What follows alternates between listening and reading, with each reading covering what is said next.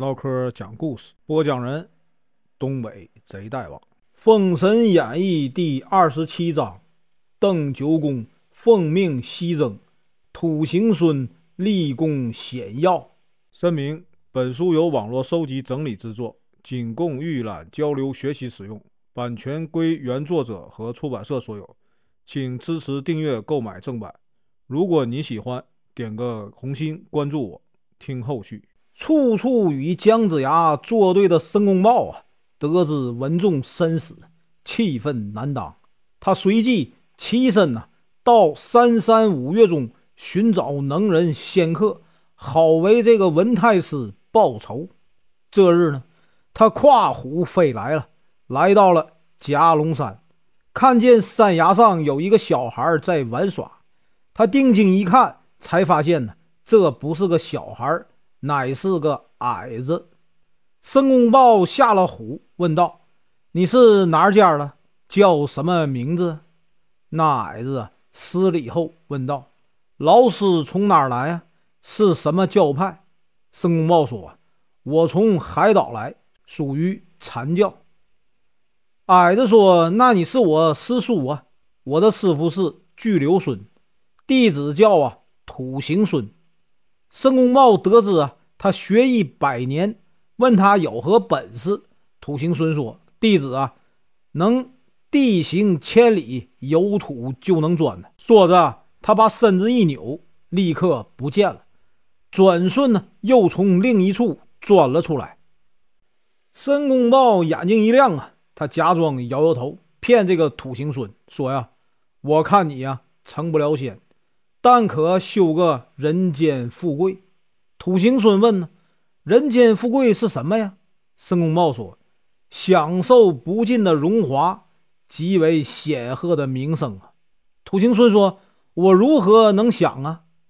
申公豹说：“呀，你呀，多亏遇到我，只要你肯下山，我写书推荐你啊，去三山关邓九公那里，很快呢就能成功。”土行孙喜得急忙拜谢。申公豹建议他拿上啊师傅的两根捆仙绳。于是呢，土行孙带着捆仙绳和玉壶丹药，急奔三山关。没几日啊，朝歌已经得到了文仲战死的消息。纣王大惊啊，心里不由得伤感。他问呢：“文武百官，该派谁呀去捉拿姜尚？”好给太师报仇呢？众人纷纷议论。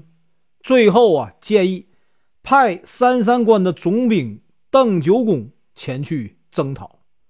因其前日啊，刚刚大破南伯侯鄂顺，如此看来必能成功啊！纣王大喜，忙命传旨。此时呢，秋色正浓，到处啊，美不胜收。邓九公接到圣旨啊，便准备次日起兵。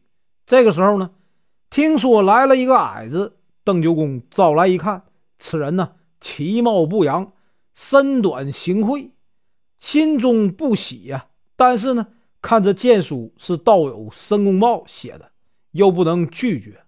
思来想去啊，他便让土行孙做了都粮使，他命太鸾为先行官。长子啊，邓秀为副县行官，又带女儿啊邓婵玉等人，浩浩荡荡的向西进发。一个月以后啊，来到了西岐的东边。姜子牙自从大破这个文仲以后啊，声名远播，天下诸侯纷纷的响应。这日呢，听说邓九公啊驻扎在东门外，他问这个黄飞虎：“其人如何？”黄飞虎说呀：“邓九公乃是将才啊！”子牙笑道：“将才总比啊旁门左道好破多了。”第一战是南宫氏啊对阵太鸾，两马相交，来往冲突。转眼呢，三四十个回合呀，南宫氏由于太小瞧了这个太鸾，结果呢，被太鸾呢一刀砍来，削去了半边的。护肩甲，南宫氏大惊失色，大败回城。邓九公呢，见挫了西岐将士的锐气，十分高兴。第二日，姜子牙带着五色方队、二十四员战将分列而出。邓九公呢，见姜子牙的队伍兵马齐整、井井有条，不禁的赞叹。姜子牙与他互相施礼，邓九公谴责西岐叛国结党。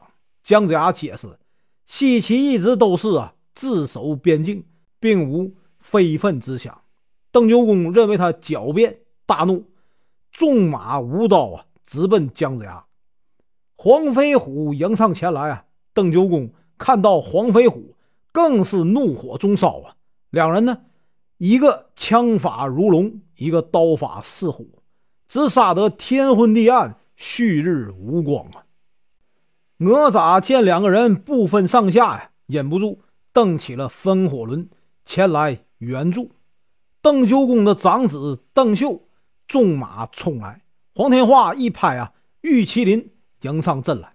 太鸾呢也不甘示弱，武吉摇枪抵挡。战场上两相混战，棋逢对手，打得如火如荼啊。哪吒呢见邓九公越战越勇。精神加倍，心想啊，这得何时才能胜他呀？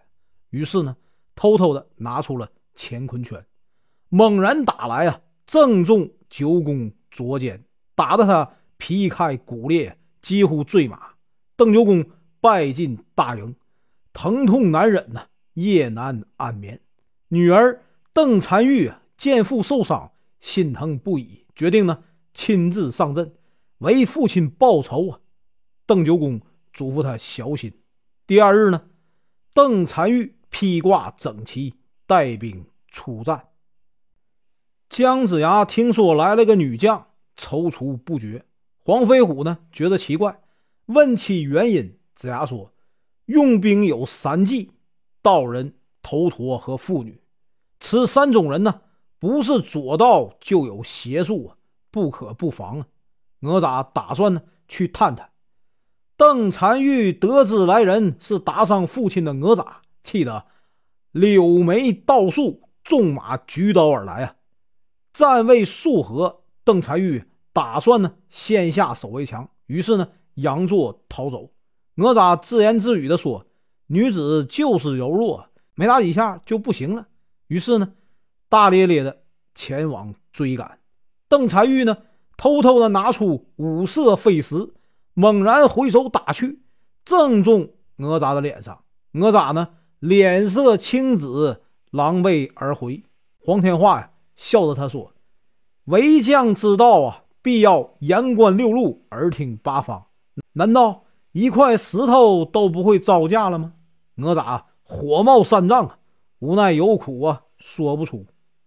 第二日，黄天化出战，打算把这个邓婵玉啊杀得。落花流水，结果呢，他也大意了，被邓婵玉的五色飞石打到鼻梁都折了。哪吒捂着肿胀的脸呢，笑道：“为将之道，必有言观六路，耳听八方。难道一块石头都不会招架吗？”鼻子都打歪了。黄天化和哪吒都是性如烈火之人呢，他气得大嚷：“我只是随口说说。”你怎么这么小心眼？两人呢，谁也不服谁，越吵越凶啊！子牙呢，一声喝道：“你们二人都是为国，何必如此啊？”二人自觉羞愧，退了下去。第三日，邓婵玉又来请战，龙须虎迎了出来。邓婵玉呢，被龙须虎的怪模样吓了一跳啊！龙须虎先下手为强，向邓婵玉扔去一块啊！磨盘大小的石头，遍地尘土飞扬啊！邓婵玉一惊啊，心想：此时来的厉害，若不小心，就算被打上啊，也是麻烦。好汉不吃眼前亏，于是呢，赶紧拨马返回。龙须虎啊，随后追来，邓婵玉连发两石，龙须虎的脖子和脚都受了伤。由于他。只有一只脚，所以呀站不稳，倒在地上。邓婵玉一看，急忙转回来要取龙须虎的首级。杨戬飞马迎来啊，也被邓婵玉打中脸颊。杨戬呢，忍痛追击呀。邓婵玉以为没有打中，又发一石，打的杨戬脸上，火花呀迸出。杨戬呢，仍然穷追不舍。邓婵玉以为两石都没打中，心里发慌，没注意这个哮天犬已经跃来，冲着他的脖子就是一口啊！邓婵玉被咬下一块肉去，疼得差点落马，急忙忍痛回营了。邓九公一看女儿受了伤啊，心里着急。此时呢，度量关这个土行孙回来了，他见主帅受伤，忙从葫芦里啊取出一颗金丹呢，给邓九公的敷上了。邓九公顿时觉得啊，甘露沁心，再也不疼了。他连忙请这个土行孙给女儿疗伤，果然呢，药到痛止。邓九公大喜呀。设宴款待这个土行孙，他心里想：此人若无本事，申公豹不会推荐他来。便问土行孙愿不愿意啊上阵。土行孙拍着胸脯说：“呀，你就瞧好吧。”第二日，哪吒听见鼓声啊，迎了出来。他举目一望，没看见人低头才发现是个手拿一根铁棍的小矮子。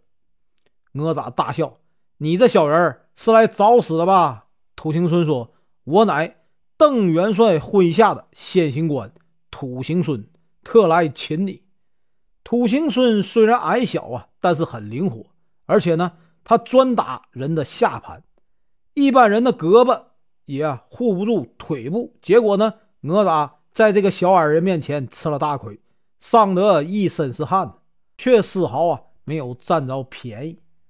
土行孙呢，上窜下跳，忽前忽后啊，身体敏捷如猴子。